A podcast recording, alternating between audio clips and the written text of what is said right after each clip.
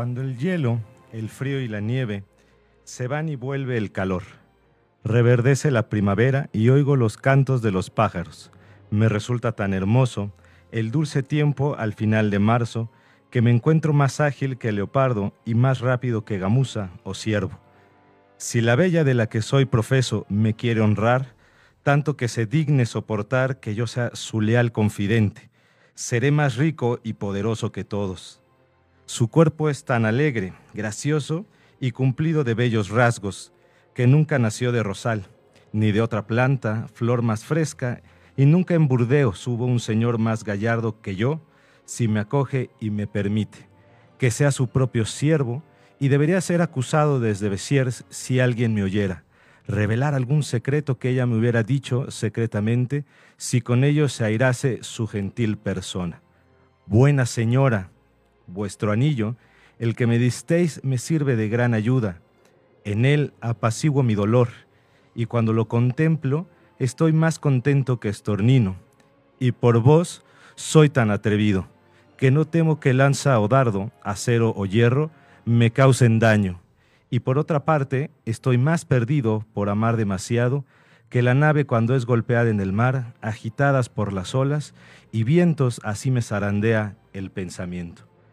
Después de esta poesía, es como quiero desearles a todos muy buenas tardes, a todos los radioescuchas, que su día esté cerrando de la mejor manera en este día ya sin lluvia y que está cerrando de la manera más tranquila para todos nosotros. Y les doy la bienvenida a este su programa Explorando Historias por caldero.radio, siendo ya las 7 de la, de la noche. Eh, nos pueden escuchar por www.calderoradio.com o directamente por Facebook en caldero.radio y nos encantará estar con ustedes durante este programa. Como siempre, agradecemos eh, el apoyo que dan a la estación, a Cha, quien se encuentra en los controles y que hace posible que todos los programas lleguen a ustedes. Y a mi familia, esposa e hijos, por echarme porras con estas historias. En este espacio de Explorando Historias, reconocemos que todo lo que sucede día con día nos invita a reflexionar sobre historia, que nos abre la puerta a un mundo mágico donde podemos explorar diversas épocas, personajes y, como en esta ocasión, obras literarias, entre muchas otras curiosidades, donde podemos descubrir e imaginar todas las relaciones que tenemos con el mundo y mantener la historia viva y presente. Por lo tanto, en estas experiencias dentro de Explorando Historias, los invitamos a sentir la historia de las cosas de tal manera pues que podamos ir más allá trayendo nuevos significados. Si gustan escribir, escribirnos, lo pueden hacer por, Facebook, por la página, directamente, o estaremos muy agradecidos si nos escriben por cualquiera de los dos medios y estaremos siempre muy gustosos de escucharlos. Eh, en esta ocasión me gustó iniciar con esta pequeña poesía de mucho tiempo atrás, de mucho, mucho, mucho, mucho tiempo atrás, y que pues yo no sé si les ha pasado en algún momento de la vida, ya sea jóvenes, en la adolescencia, ahorita ya estando en la edad adulta, pues donde estamos siempre en un momentos tranquilos del día, mañana o tarde, y que nos, entramos, eh, nos encontramos ¿no? acompañados de un buen cafecito, si son más de estos licores relajantes, ¿por qué no? Un buen, un buen licorcito para relajar la mente, dirían algunos. Y ese momento en el que se pueden encontrar también con su sillón o su lugar preferido. Sí, ese sillón, yo digo que pues el que más nos gusta, sentarnos, acomodarnos, si son muy caseros, que esté cerca de una mesita donde podemos tomar el café, donde podemos tomar nuestro libro y que frecuentemente pues dejamos ir nuestra mente a un viaje totalmente imaginario por recuerdos, experiencias,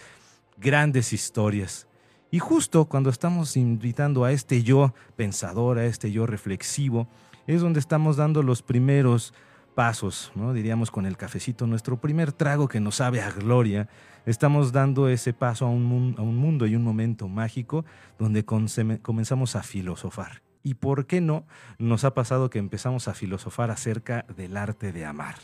Yo creo que a todo mundo nos ha pasado por alguna es sin novia, las cuestiones de la esposa, recordamos nuestra infancia, toda esta cuestión de los primeros amores. Y por qué no invitamos con ese café, con ese licor a imaginarnos ese momento tan especial y que pues nos hemos preguntado siempre cómo es ese gran ese universo, hay que descifrarlo, no hay que descifrarlo, hay que vivirlo, de tenerlo siempre presente en nuestras vidas, ese famoso arte de amar. Y justo en ese momento, como gran filósofo de, de, las vidas como somos, más allá de estar en la regadera y pensar en cómo dominar al mundo, diría Pinky Cerebro, pues más bien que con esas cuestiones empezamos a preguntarnos, pues, ¿qué es el amor? Más cuando escuchas canciones, poesías que nos recuerdan pues justo a esas personas y que justo a, ese, a esa idea. Y pues básicamente eh, en esta ocasión, pensando que estamos tan sentados y bueno, yo acá en la cuestiones de la silla cómodamente, obviamente me falta el café, pero pues pensando que estamos iniciando este viaje y pensando que justamente nos movemos a qué es esto, es este arte de amar, es como en esta ocasión nos vamos a mover y nos vamos a ubicar a muchos tiempo atrás, a muchos siglos atrás, moviendo el reloj en el tiempo, recordando, recordando, recordando estas viejas historias para explorar justo el amor, dos puntos, el amor cortés y que justo en la época de la Edad Media, que es donde nos vamos a detener un poquito. Esa filosofía, ese primer cafecito que justo me lleva a encontrarme con este mundo tan maravilloso. Yo en lo personal soy fanático de todas las cuestiones de, de la Edad Media y que en esta ocasión pues me llevó a ese punto para encontrar parte de las raíces de esas cuestiones del arte de amar o comúnmente ya dicho el amor cortés. Justo eh, en un momento que sufren grandes este, pues, épocas, grandes momentos en la historia y que bueno, pues poco a poco nos va a llevar a descubrir justamente qué es eso de el amor cortés. Y bueno, pues escuchando muchos poemas y canciones, me recuerda también a uno, ¿no? leer esta pequeña extracto, pues que es, lleva por título El tan gozoso y alegre me tiene el amor, para iniciar este justo viaje aquella época de la poesía y que justo tiene estas raíces del el amor cortés. Y dice que ya no veo lucir el sol, pues para mí se obscurecieron sus rayos, mas no me conmuevo por ello, pues una claridad me ilumina de amor, y al corazón me envía sus rayos. Mientras otros se conmueven, yo prefiero no dejarme abatir para que mi canto no sufra. Los prados me parecen verdes y bermejos como en el dulce tiempo de mayo. Tan gozoso y alegre me tiene el amor que la nieve me parece una flor blanca y roja y es el invierno como una fiesta de mayo, pues la más noble y más alegre prometió concederme su amor. Ojalá no me lo niegue.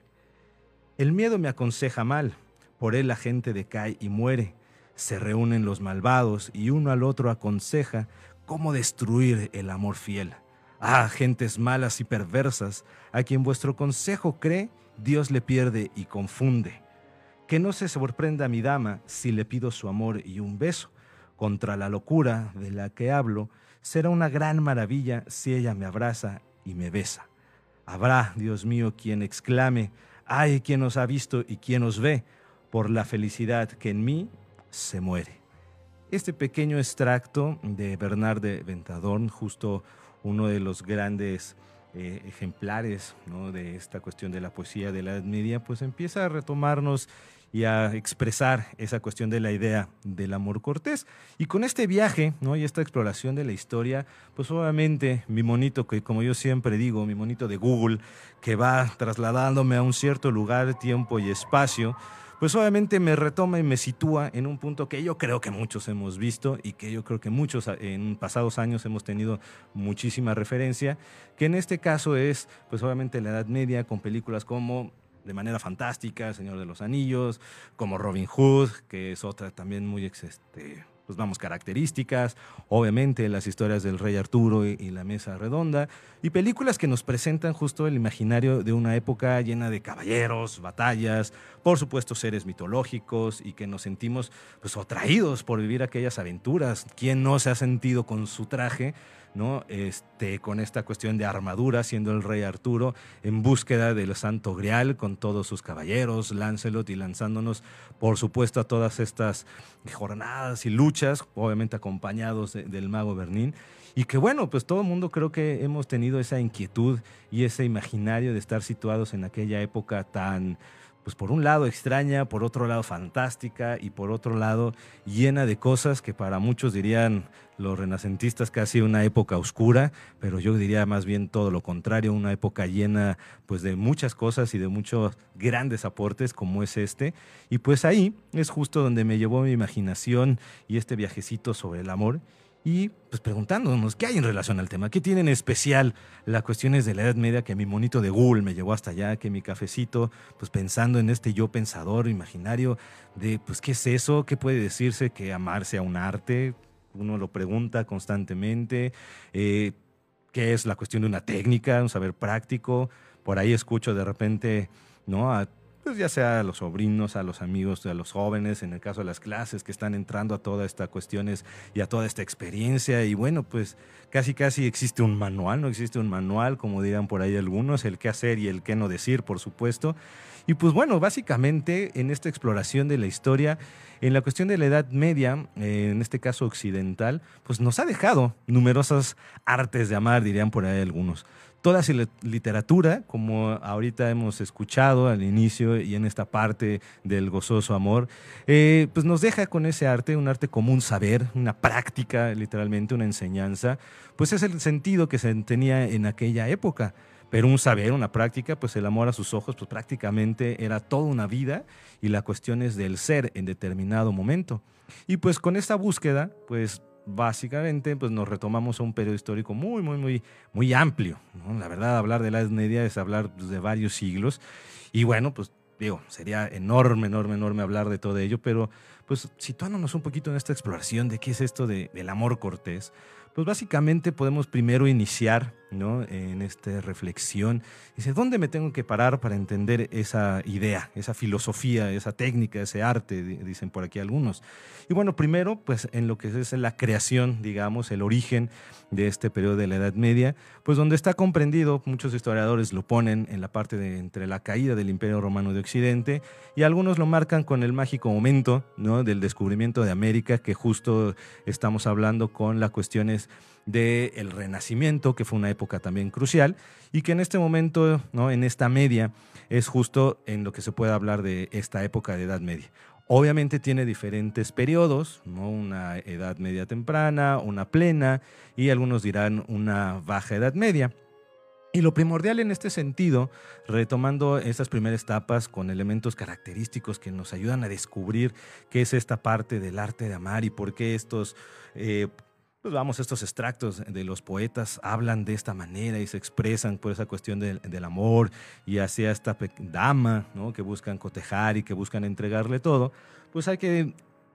extraer diferentes elementos. Y uno de ellos, ¿no? Eh, hay que tomarlo mucho, mucho, ahí recordando a la parte eh, inicial ¿no? de la temprana Edad Media, que se caracteriza mucho por las invasiones de los pueblos bárbaros que llegan desde Asia, germanos en su mayoría, al territorio europeo y que pues obviamente también está acompañado del fortalecimiento que adquirió la Iglesia Católica, Apostólica y Romana. Y en este sentido, eh, yo siempre retomo para aquellos que buscan ubicar, ay caray, ¿cómo eran estas cuestiones de la invasión y cómo era esta llegada de estos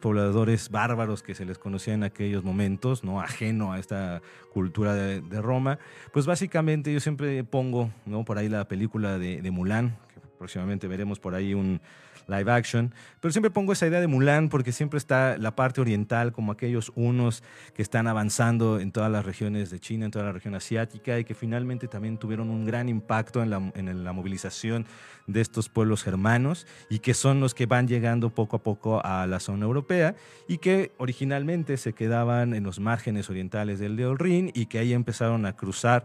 hacia el imperio romano para construir sus propios reinos. De esta manera, este primer acercamiento a ese contexto donde surge las bases y la esencia de este amor cortés, pues es cuando Europa literalmente cambió toda su geografía política y queda nuevamente dividida pues en reinos autónomos independientes. Muchos escuchamos por ahí eh, a pueblos como suevos, eh, otros son los anglos y los sajones, que son aquellos que se situaron en Gran Bretaña y por supuesto en la región de Dinamarca. ¿No? Y estos los conocemos mucho, como decía, cuando estamos filosofando sobre esta cuestión de la, de la época, pues nos recuerda justo a esas mitologías, a esas leyendas que trajeron los anglos y los sajones y que justo dieron origen a toda esta parte de leyendas del rey Arturo, la mesa redonda, que tienen un gran impacto, más allá de las cuestiones de la novela caballeresca, sobre todo también en la conformación de lo que es el tema del amor cortés, ¿no? En fin, ahí gracias a esa eh, llegada, ¿no? Muchos dirían una barbarización y romanización, esa mezcla, pues es también donde empieza a surgir estas ideas. Y el primer avance, ¿no? Eh, en cuestiones de el surgimiento del periodo ante estas llegadas de todos estos pobladores germanos, pues es ya cuando empieza en sí, eh, conforme fue avanzando la temprana edad, una estructura que va a ser fundamental, eh, política, social y económica, que conocemos como el feudo, el feudalismo, eh, y que, para curiosamente, quien lo iba a decir, también tiene un impacto para la cuestión de la Cortés. ¿En qué sentido? Pues en esta cuestión que van a tomar mucho las cuestiones del beneficio, la exigencia del famoso vasallaje que implicaba una dependencia política exigente de lealtad absoluta, toda prueba hacia el señor feudal y que justo ese elemento ¿no? de acuerdo, de juramento que se establece en estas cuestiones y que muchos lo conocen como el momento de la ceremonia pública de la investidura, pues también va a tomar un elemento muy importante, ¿no? Esta cuestión de pues, arte de amar va a tener la cuestión del vasallaje. Pues sí, curiosamente este elemento de rendición de un homenaje, de rendición de una cuestión de investidura, rendición de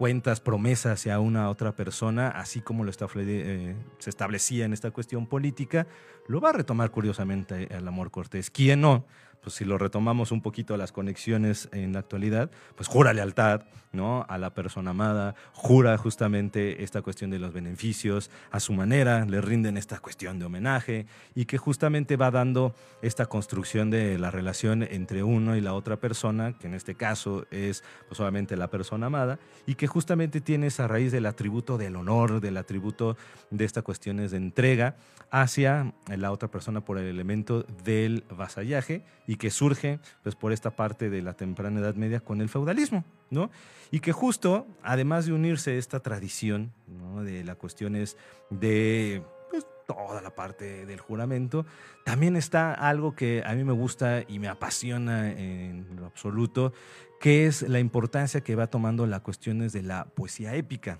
Uf, esta poesía épica que en un momento era oral, popular, anónima, nos han llegado extractos conforme fue avanzando el periodo. Obviamente muchos metieron mano, muchos hicieron sus propias construcciones, le adhirieron cosas, pero que finalmente llegan estas narraciones en verso de hazañas y que justamente en el amor Cortés va a retomar estas características, yo diría, pues tan importantes, que son las cuestiones de realzar en aquella ocasión, pues un guerrero, una figura que es encargada de definir lo que conocemos hoy en día al héroe.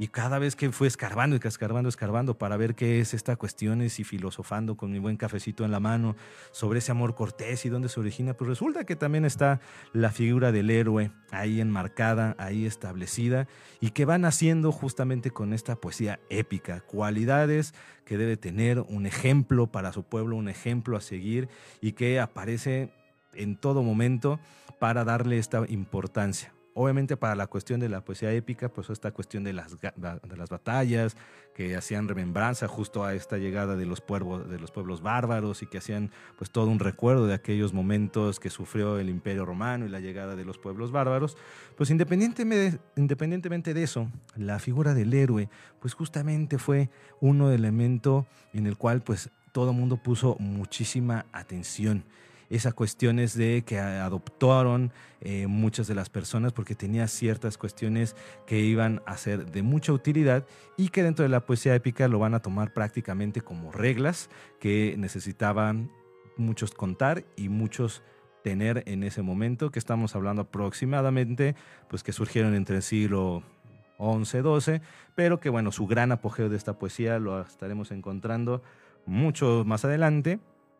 que fue hasta los siglos IX, ¿no? este, hasta siglo XIV, que fue ya justo donde tuvieron esta parte de conexión con grandes novelas eh, caballerescas, ¿no? que es mucho de estas ideas. Lo curioso aquí, y yo creo que muchos lo hemos escuchado el nombre es que esta poesía épica y estas cuestiones de recordar las batallas, de enaltecer al héroe, pues fueron justo eh, cantadas por pequeños eh, grupos, pequeños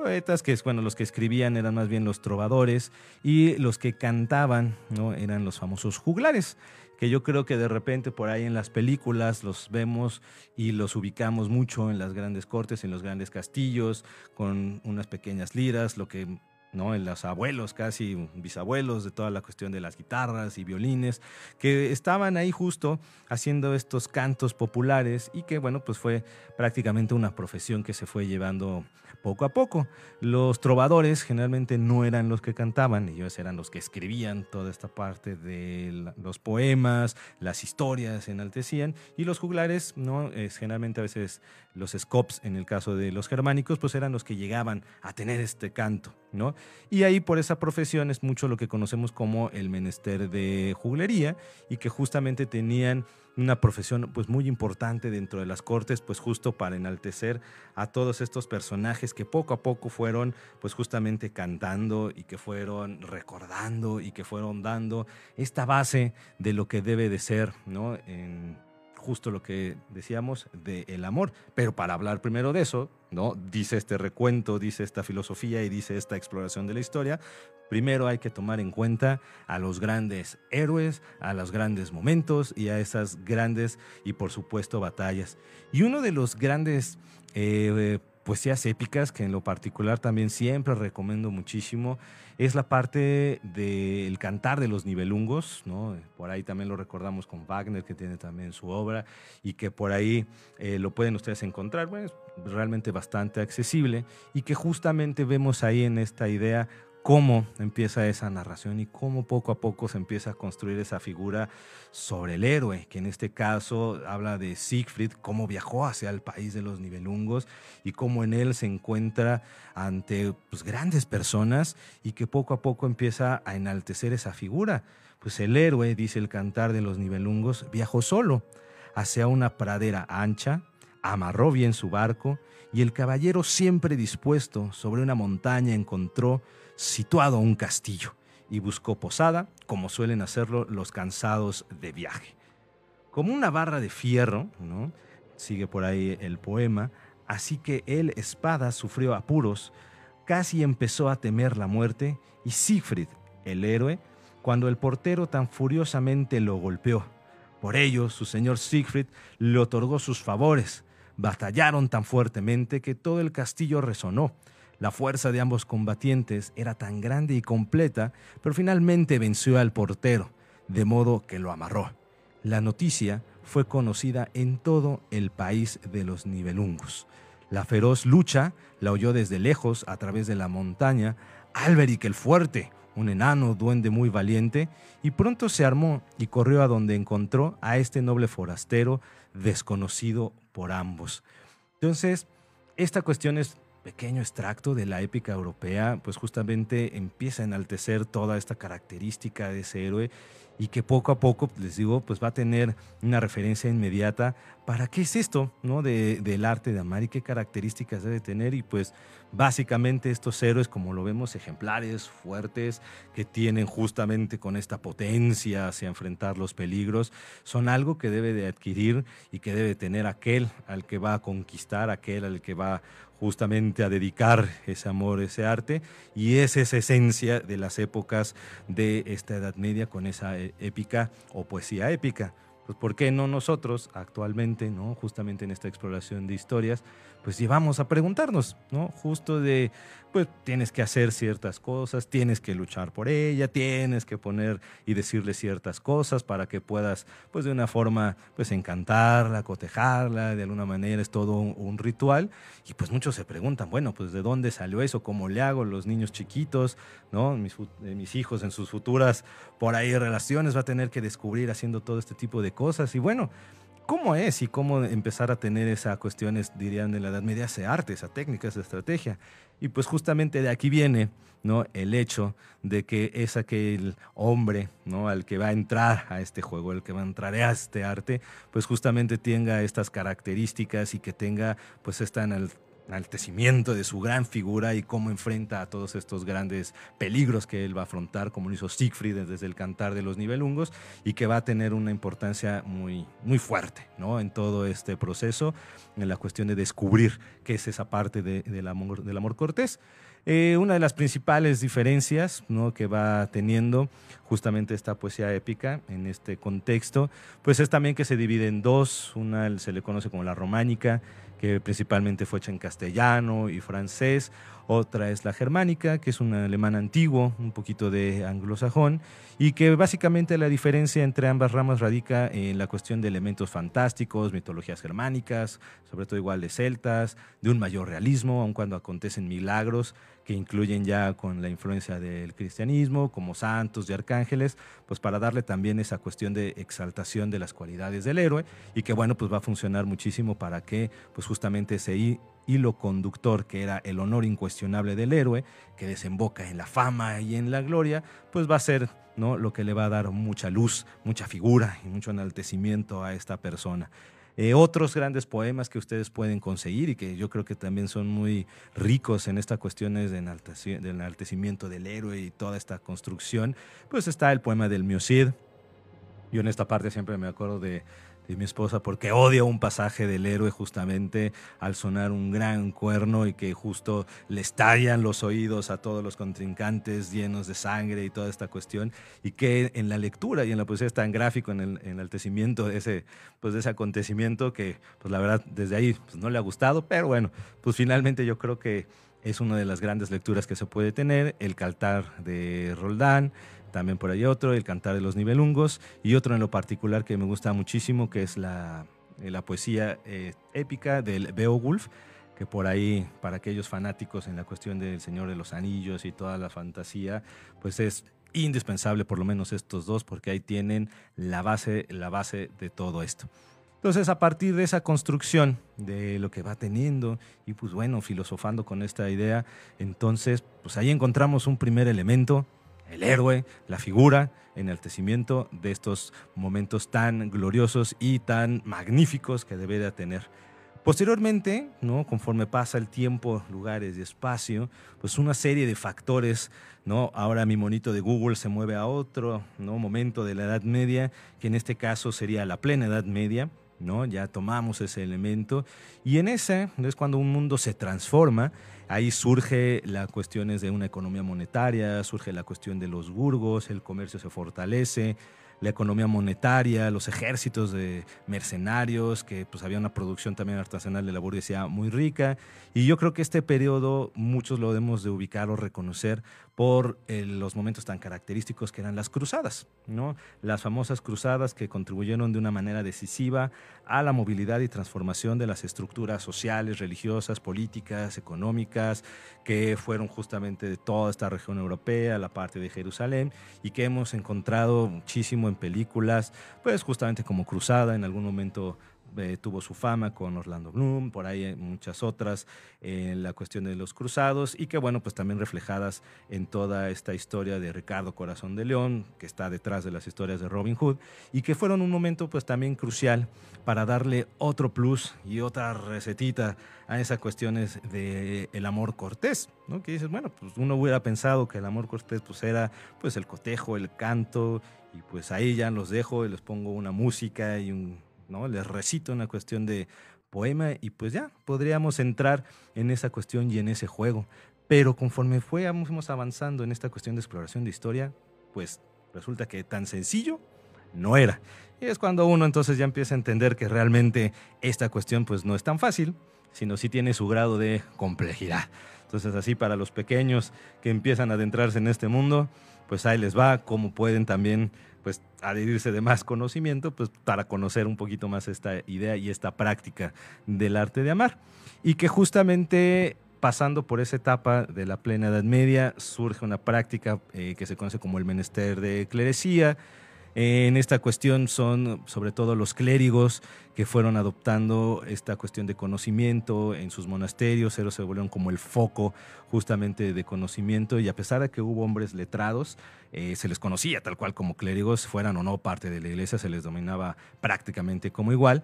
Y en estas actividades ¿no? de conocimiento que los ubicamos mucho como en el nombre de la rosa, igual si ven la película, en sus bibliotecas, haciendo toda la cuestión de escritura, transcribiendo y haciendo todas las cuestiones que su profesión dictaba, pues por ahí dedicaron gran importancia a la creación poética. En este caso eh, fue ya más escrita en oral como la épica y no cantada, también, ¿no? Como lo hacían en esta cuestión de la poesía épica, ¿no? Sobre la cuestión de los nivelungos y sobre, bueno, Beowulf y demás. Y pues eran enormes y cultivadores y poseían grandes conocimientos. Y en esta parte de la poesía más bien adherían las cuestiones de elementos de teología, filosofía, retórica y matemáticas. Yo creo que hay una de las partes que muchos empezaron a promover eh, hay un libro, yo creo que parte de este momento, que justamente lleva el nombre de El libro del buen amor. Dice, mire, nada más, encontramos desde estas cuestiones ahí de los clérigos, grandes conocedores,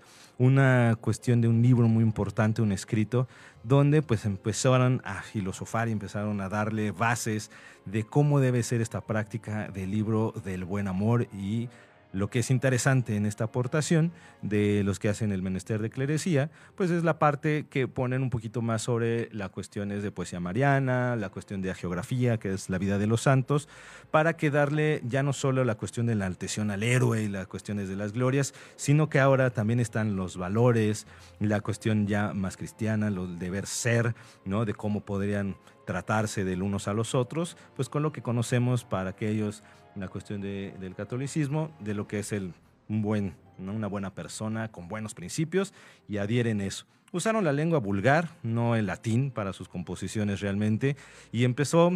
desde también siglo XII, ellos duraron como dos siglos y medio, toda una gran profesión, hasta prácticamente el siglo XIV. Pero lo interesante es que mientras estos personajes empezaron a tener estos libros del buen amor y empezaron a aportar desde su punto de vista religioso la construcción de ser una buena persona, de rescatar los valores de esta cuestión mariana, porque ahora la mujer empezaba a tomar una figura en esa línea pues importante, reconocida, pues como fue la madre de Dios en todo este tipo de situaciones, empieza a tomar ya, no ya no solo en las batallas y la guerra, sino que ahora también empieza a sobresalir la figura de la mujer. Y entonces, pues el amor pues va ahora ya hacia esta persona y hasta ese gran ¿no? ser que es la mujer. Simultáneamente a esto, ¿no? empieza a surgir una nueva expresión poética,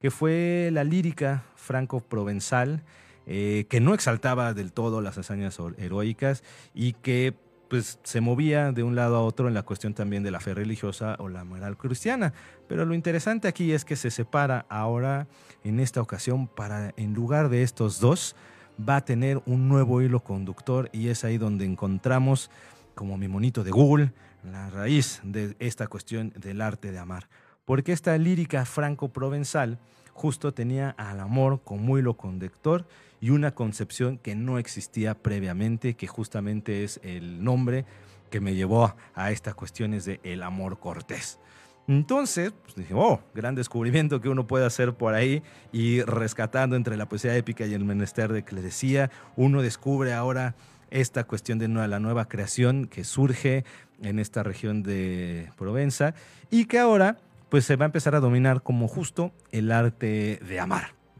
vamos, bueno, pues ya uno podría decir, ya encontramos la respuesta a todas estas cuestiones y a toda esta problemática hoy en día.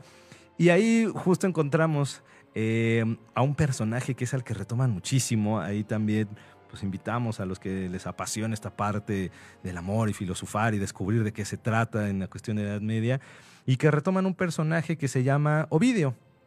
Eh, Ovidio hace justamente eh, el título de uno de sus poemas, que justamente es El arte de amar, y que hace toda una expresión y que retoma las personas de la Edad Media, en este caso, en esta caminito, en esta ruta de la lírica franco-provenzal, pues para darle más importancia y darle esta cuestión desde un lugar a las nuevas creaciones literarias que se están haciendo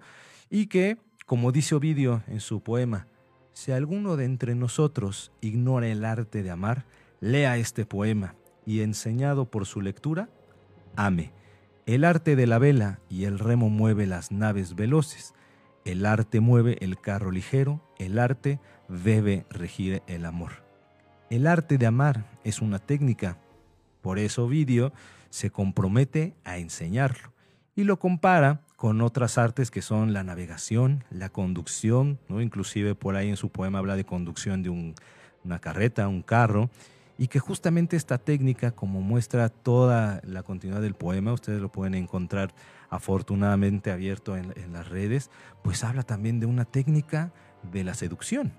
Y entonces justo con esta aportación que hace Ovidio, es como entonces la Edad Media lo encontró como su gran pico, su gran faro, hacia dónde ahora deben de dirigir toda esta poesía épica, hacia dónde van a dirigir la parte del menester de clerecía para formar este nuevo camino y encontrar justo la técnica, la seducción, diría Ovidio, para el arte de amar. Si bien dice, se merece alguna confianza el arte de que hice larga experiencia, creed que mis cantos nunca os engañarán. Siéntase la mujer abrazada hasta la médula de los huesos y el goce se dividirá por igual entre los dos amantes, que no cesen las dulces palabras, los suaves murmullos y los deseos atrevidos que estimulan el vigor en tan alegres combates. De ahí entonces que la Edad Media empieza a leer, a copiar, a traducir y hacer una nueva, idea y original de todas las propuestas que manejaba Ovidio en este poema de arte de amar. Una revelación, ¿no? que dirían algunos que para el siglo XII se podría decir inventaron el amor. ¿no? En este caso del amor cortés, el arte, la técnica de la seducción que promovía Ovidio y que ahora pues daba un buen lugar a todo ese contexto se tomó en serio todas las cuestiones del deseo hasta el punto de ver pues cómo esa manifestación misma del ser, hasta situarlo en el centro de la creación poética, de la imaginación narrativa y ver en él por medio del arte la clave de toda revelación de, sí y el motor de toda superación que pues justamente está teniendo. Quienes seguían continuando con la creación de esta nueva poesía seguían siendo los trovadores que si bien decíamos ellos eran los que componían, los que creaban esta cuestión poética, lírica franco-provenzal, con esta cuestión de temática, tratando de promover esta nueva sensibilidad que promovía Ovidio en su poema, pues ellos trataban ahora de enriquecerlo, de adaptarlo, de ver en su contexto esta cuestión del vasallaje que venía desde tiempo atrás, esta cuestión es de la investidura, esta cuestión es que, por supuesto, cómo rescatar esta figura enaltecida de héroes, y empezaron justo a, tener esta nueva creación, una innovación para promover el arte del amor.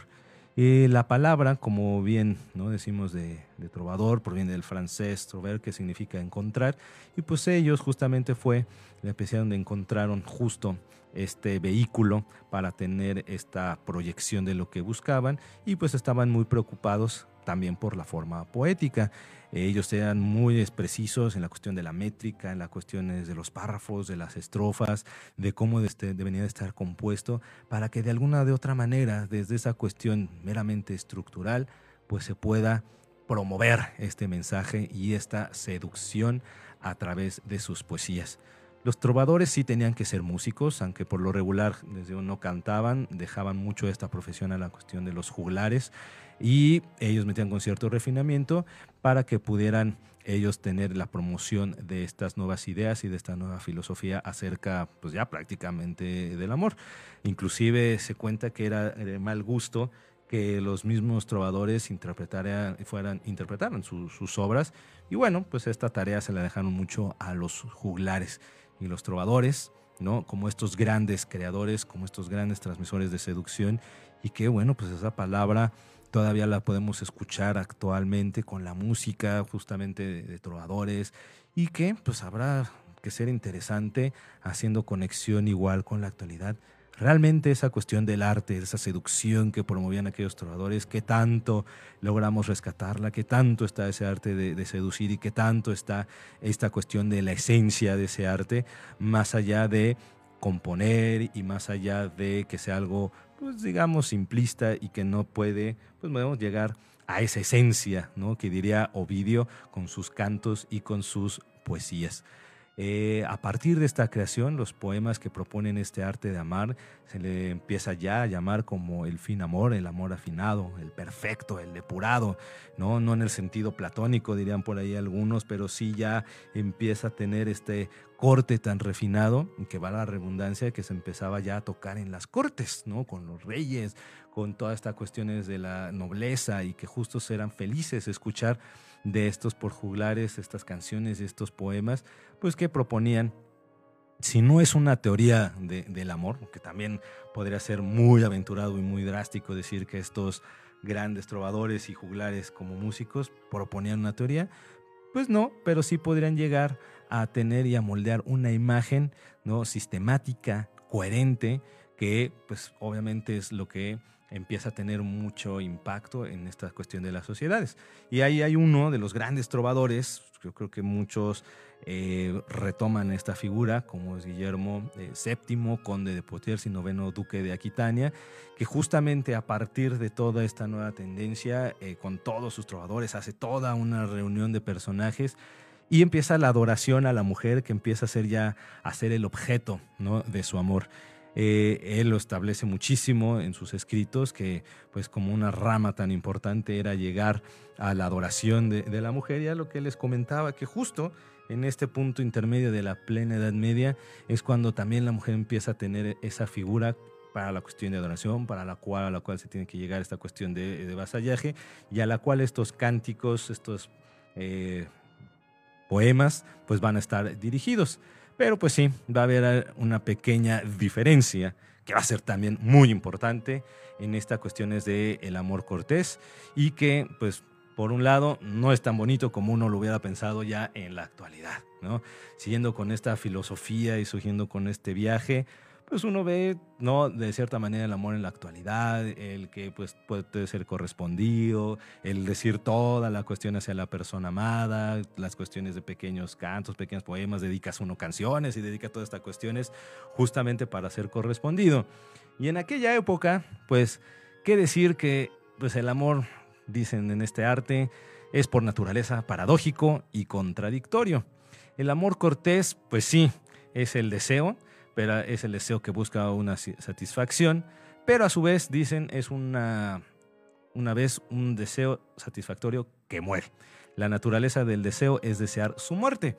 Eh, por eso resulta un poquito contradictorio en ese primer origen, es alegría y sufrimiento. El que sufre, que es el que canta, el hombre, eh, aquel que va a estar dedicando todas estas cuestiones de las canciones, para poder lograr tener esta cuestión de enaltecimiento hacia la mujer. Entonces sufre,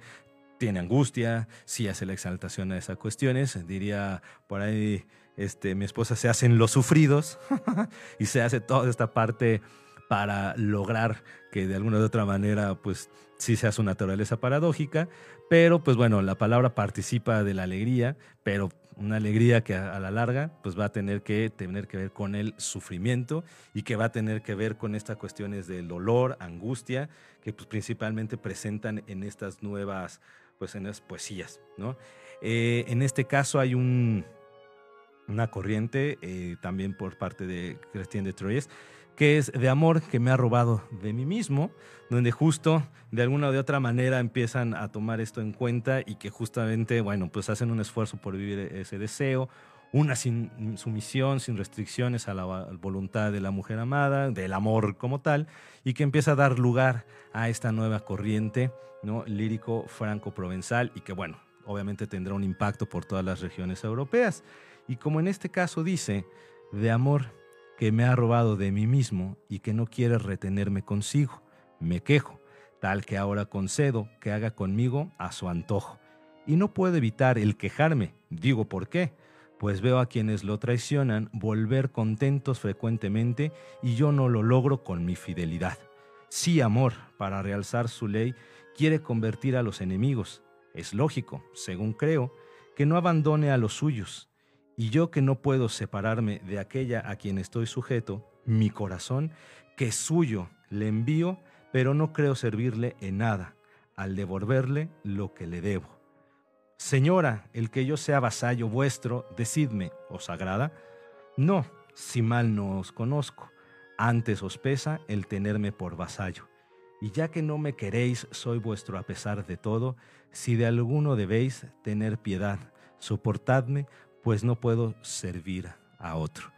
Y justo en este pequeño extracto de esta eh, poesía franco-provenzal, pues está en sí esta idea de la cuestión contradictoria, les digo, como diría mi esposa, es la cuestión de hacerse el sufrido, el sufrimiento, la angustia por las cuestiones de amor hacia la persona.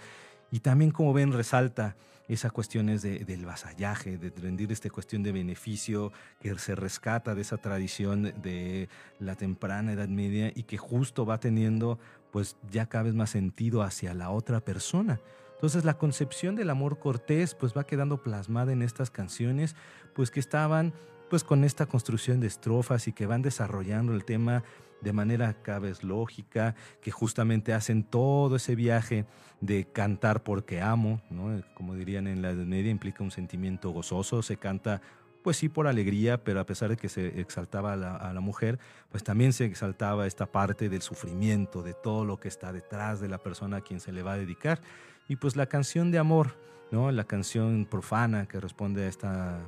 pues peculiar de, del amor, pues empieza a tener estas características. Eh, para algunos dirían que la canción de amor trovadoresca tiene un alma didáctica, ¿no? A veces dicen que su tipología amorosa no refleja nuevos valores en alguna cuestión afectivas que parecen o que aparecen en los siglos XI y XII, pues sino que se modeló y participa del espíritu de los nuevos valores institucionales del vasallaje, ¿no? que a veces es una mezcla. Y es yo creo que a veces un poquito donde se separa, les decía, de ese momento eh, que está de manera paralela del menester de clerecía, pues donde esta cuestiones de los valores, pues digamos, cristianos, pues no van a ser todo del todo, sino que pues también la aprovechan para que estos comportamientos sociales que ejemplificaba la institución del vasallaje, pues pueda también ser algo más contribuido y que pueda tener algo más de sentido y que esta poesía culta pues ya también no sea solo exclusiva al uso elitista del latín, sino que también ya se utilice la forma del idioma vulgar, como, como se decía aquel entonces, para que pueda ser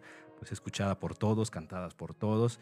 Y lo que sí es importante en esta cuestión, si es una poesía cantada con o sin acompañamiento instrumental. Yo aquí pues simplemente la leo, obviamente eso del canto no se me da, no tenemos una cuestión de los instrumentos, pero bueno, finalmente podemos eh, tener esa imaginación donde esta canción pues justamente en forma de recitada, cantada, pues empezaba a tener cada vez más pues, importancia, la uniformidad métrica y todos estos eh, versos altamente codificados, pues era justo como diría Ovidio, la importancia de promover estas cuestiones de la seducción y de que dependía muchísimo de cómo se empezaba a acercarse a aquella a la que ama, ¿no? a la que ama, pero con a menudo con un amor desdichado,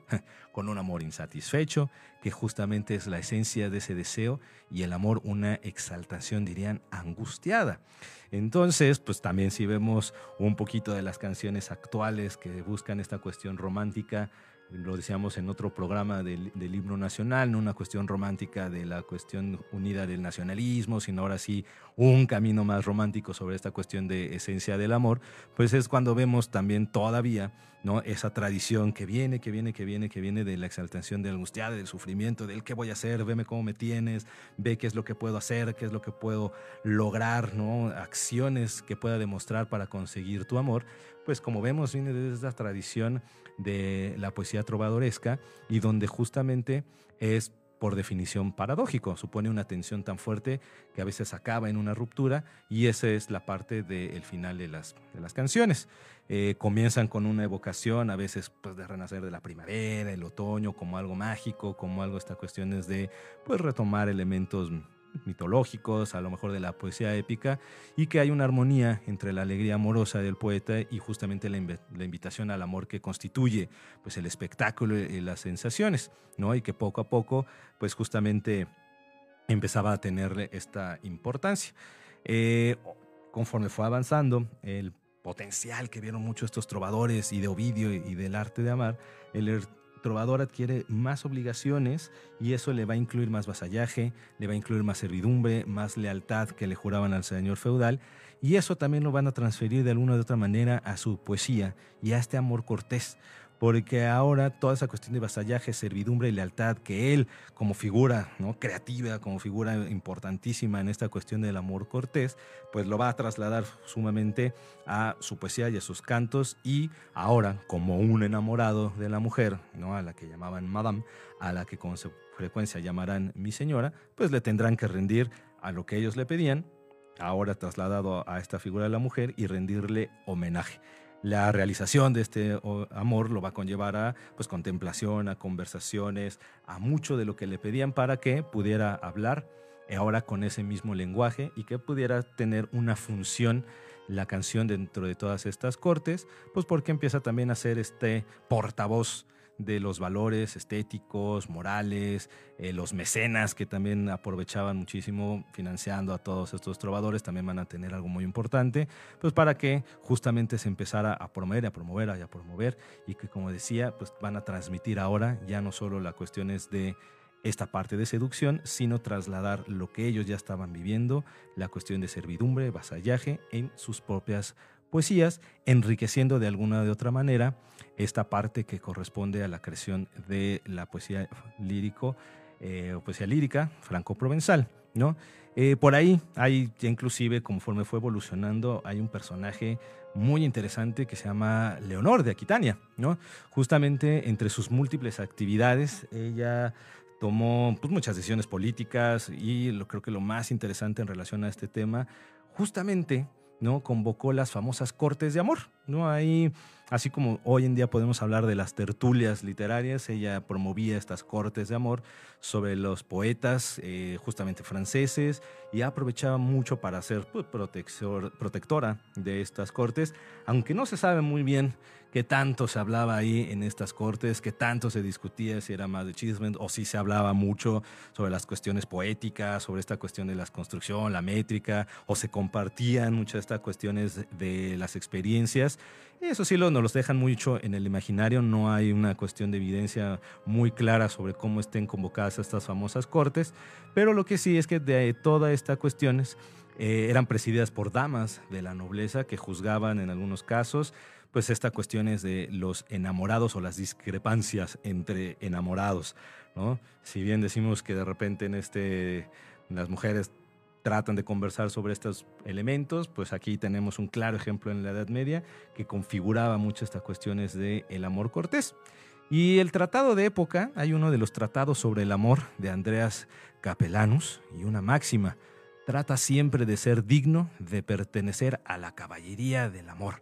Y ese texto, ¿no? Abro ahí porque si bien decía, pues ya está la poesía que marcaba esto, la lírico franco-provenzal y demás, pues empezábamos realmente este arte tiene una técnica, tiene una estrategia, tiene algo que nos pueda dar por ahí. Y justamente en este caminito es cuando empezaron justo con estos tratados que sí le dieron al amor cortés una definición y que justamente este tratado del, del fin amor pues dan señales de que es el arte, dan una advertencia sobre los peligros que tiene el amor e inclusive una invitación a oponerse a él. Está otro como el breviario de amor de los clérigos inclusive, donde sus temas eran la pasión erótica y en sus primeros libros planteaban un modelo para una estrategia de seducción a través de diálogos entre el plebeyo y la plebeya, el plebeyo y una mujer de la baja nobleza, plebeyo y una mujer de alta nobleza, que justamente en esos diálogos muy al estilo clásico, estas cuestiones dejaban entrever el juego tal cual de la seducción a través de las conversaciones que debían de tener. Entonces ahí también la, los poemas empezaron a tomar estas ideas del breviario y de los tratados para poner diálogos, para poner justamente estos acuerdos y plantear cómo el amor puede vivir y puede perdurar y que justamente puede tener estas cuestiones de intercambios a través de diálogos de, ¿no? de la seducción.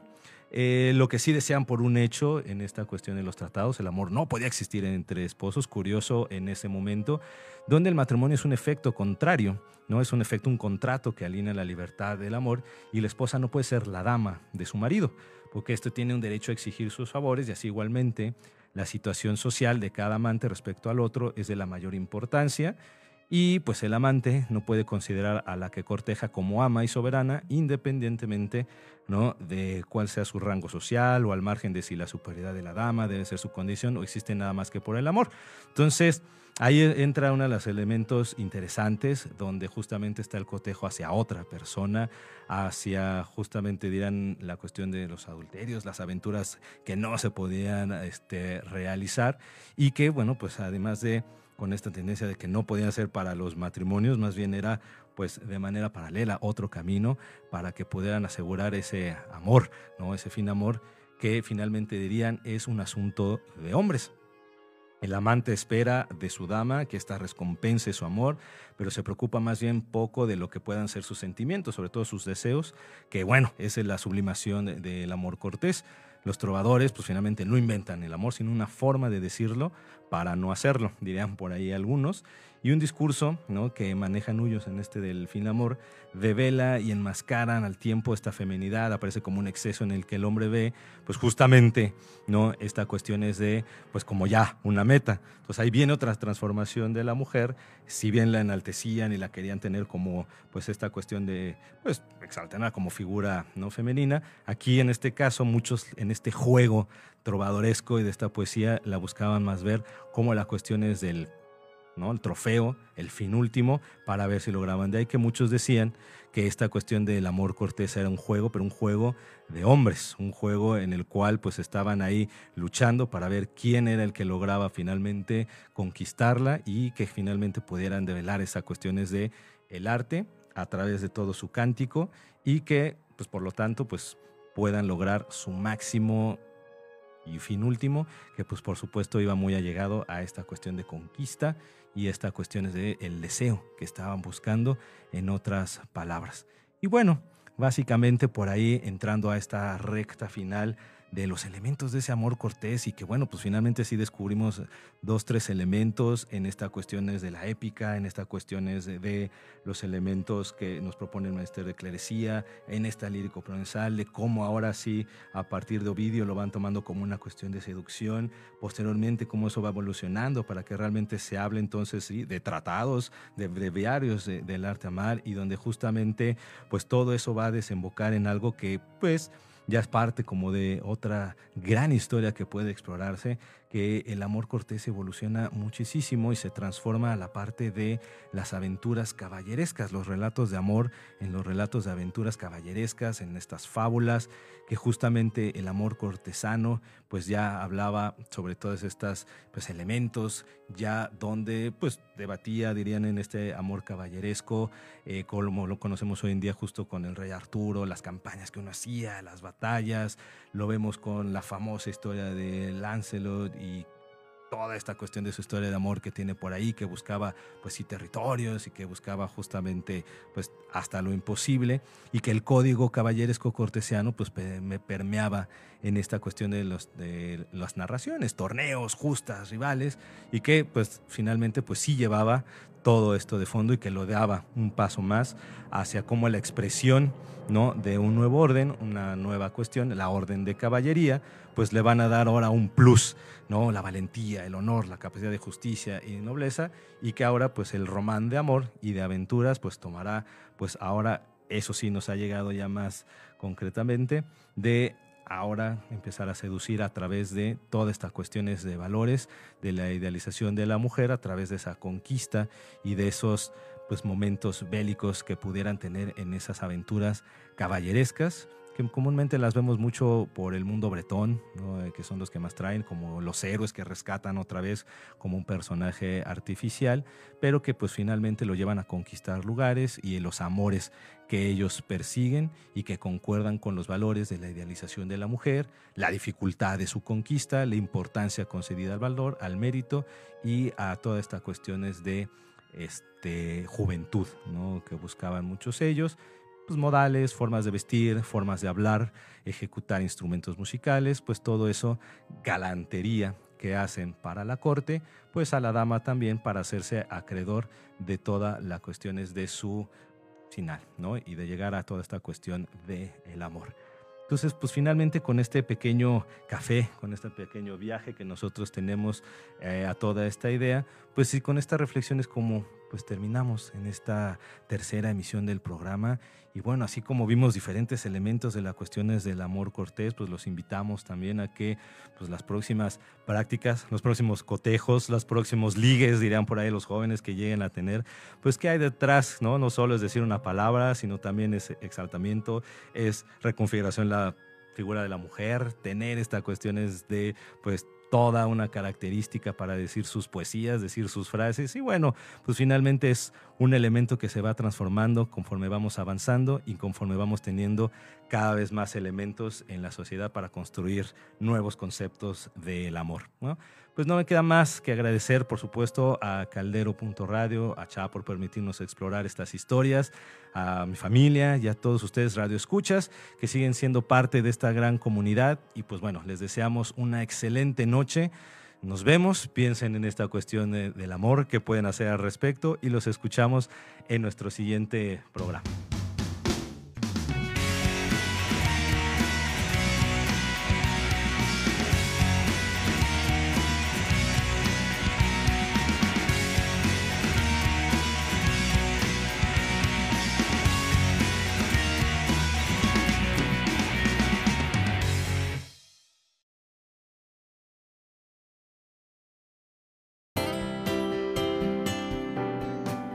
Agradecemos a todos haber escuchado esta emisión y esperemos que las siguientes nos puedan seguir acompañando y sigan disfrutando el seguir explorando nuevas historias. Hasta luego.